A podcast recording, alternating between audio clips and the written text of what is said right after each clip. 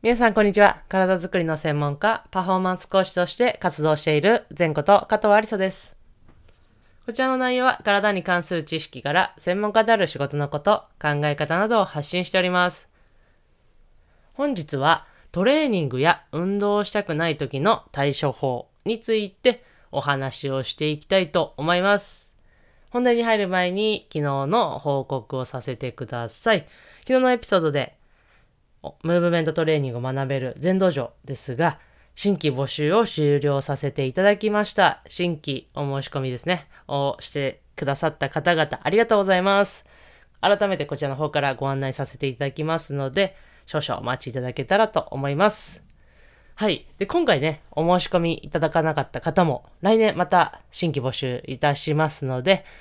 そのための、その時にね、また、こう、最新情報お伝えするために、まあ、SNS 等で、私の方でもね、新規募集のお知らせをいたしますし、メルマガでもね、あのー新規募集をいたしますのご連絡をさせていただきますので、概要欄の方にリンク等を貼っておきますので、そちらの方をチェックしていただけたらと思います。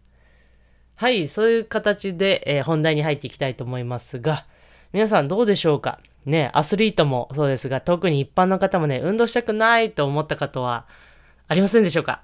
実は、私はしょっちゅうあります。ね、こうな、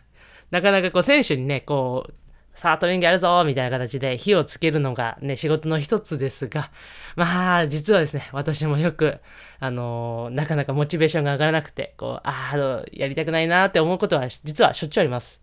で、その時に、あの、よく選手にね、火をつけてもらっていることもあるのですが、まあ、やっぱなんかこう、トレーニングも運動も限らずですが、何か始めるとやっぱ一歩何かね、踏み出すというのはなかなか大変ですよね。このもう、ポッドキャストもですね、まあ、やっと私自身も習慣化してきた感じで、なんですが、始める前ですね、このポッドキャスト始めるのも、前もやっぱそれこそ2ヶ月くらい、どうしようかななんかめんどくさいなみたいな形でね、なかなかやっぱ結構悩んでいました。まあそういうため時にね、やっぱどうしたらいいかっていうことを含めて、まあ今回トレーニングや運動したくない時の対処法について、2つお話をしたいと思います。1つ目、まずはやらない。ということですね。もうなんだそれって思った方も、えーいらっしゃるかなと思いますが、やらないっていうのはね、もう気持ち的にもう体がそういうふうに拒否反応じゃないですけど、出てきてしまっているので、まあそういう時にね、こう無理やりやってもなかなかトレーニング効果っていうのは出てこないので、まあそういう時はもう潔くやらないっていうのも一つ手段としてあります。まあそういう時にこう、いやいやこうやって、じゃあやるかと言って、まあ怪我をするっていうこともね、ありますので、こう、そういう時が一番注意が必要ですので、まあそういう時もね、あの、潔くやめるっていうのも一つあります。まあもちろん、えーチームとかに所属してるとか、こう、アスリートの方はね、それをやらないっていう選択肢がないっていう場合もありますが、まあ、何かこう自分で決められるパターンの人であれば、まあ、やらないっていうのも一つ手段ですよっていう、それは逃げじゃないですよっていうのは一つ頭の片隅に置いていただいてもいいのかなと思います。二つ目、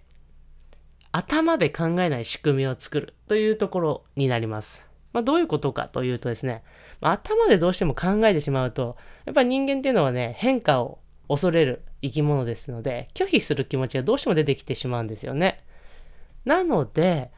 何かこう日常の生活の中だったりとか、そういうところの中に、もう仕組みとか、な、仕組みとして運動を取り込むというのが一つ手段になります。要は頭を使わずにね、もうこれやったらもうこれをやるみたいな形で決めちゃった方が、もう習慣化しやすくなります。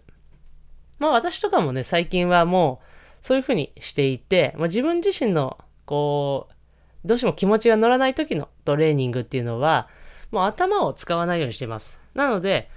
もう選手にね、こう処方している、あの、出しているエクササイズをもうそのまんま行うようにして、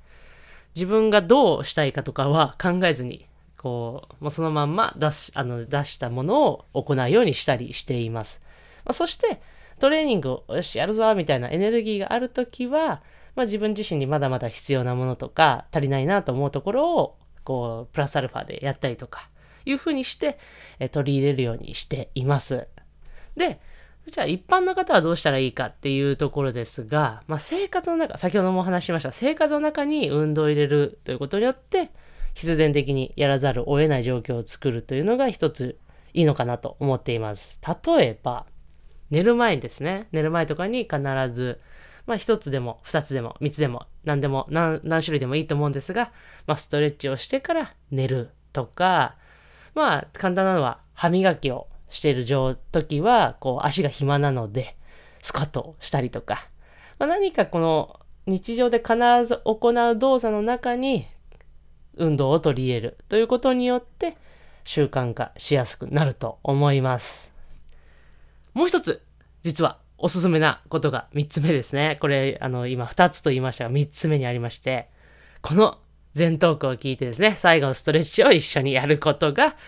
一つ運動習慣としていいんではないかなと思います。はい。ではそんな形でね、今日も一日素晴らしい日になりますように、最後ストレッチして終わりにしましょう。それでは胸の前に手を組んで、はい、天井にぐ